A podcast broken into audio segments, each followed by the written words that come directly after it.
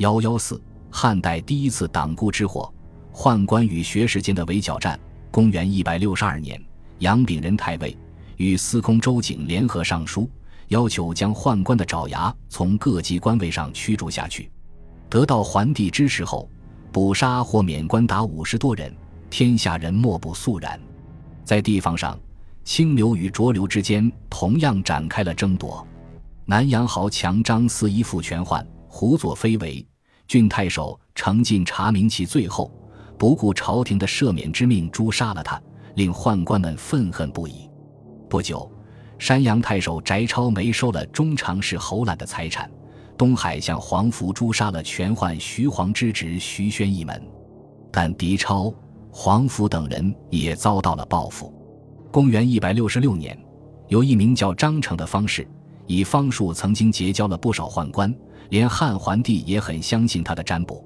一次占卜之后，张成当众推断，不久皇上要大赦天下。张成怕人不信，居然叫自己的儿子去杀人，以便日后验证。张成算的倒挺准，只是没算准会撞到李英手中。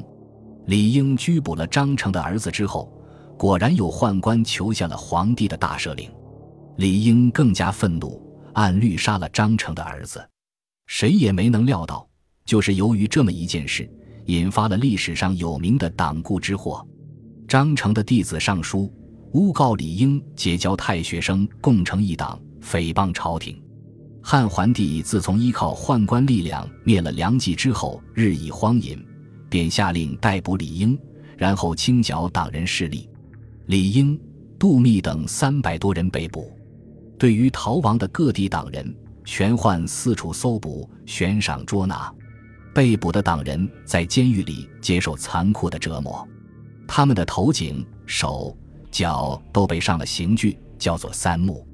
由于当时被捕的都是有名望的人士，很多人已不在党人名单为耻，一些儒生纷纷上书，称自己也是副党，应该连坐。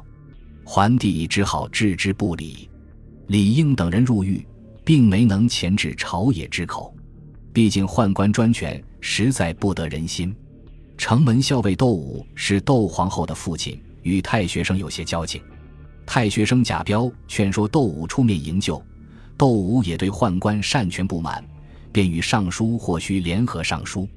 汉桓帝释放了李英等党人，遣送他们各自回到老家，禁锢终生，不准回到京师，更不准做官。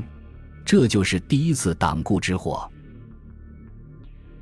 本集播放完毕，感谢您的收听，喜欢请订阅加关注，主页有更多精彩内容。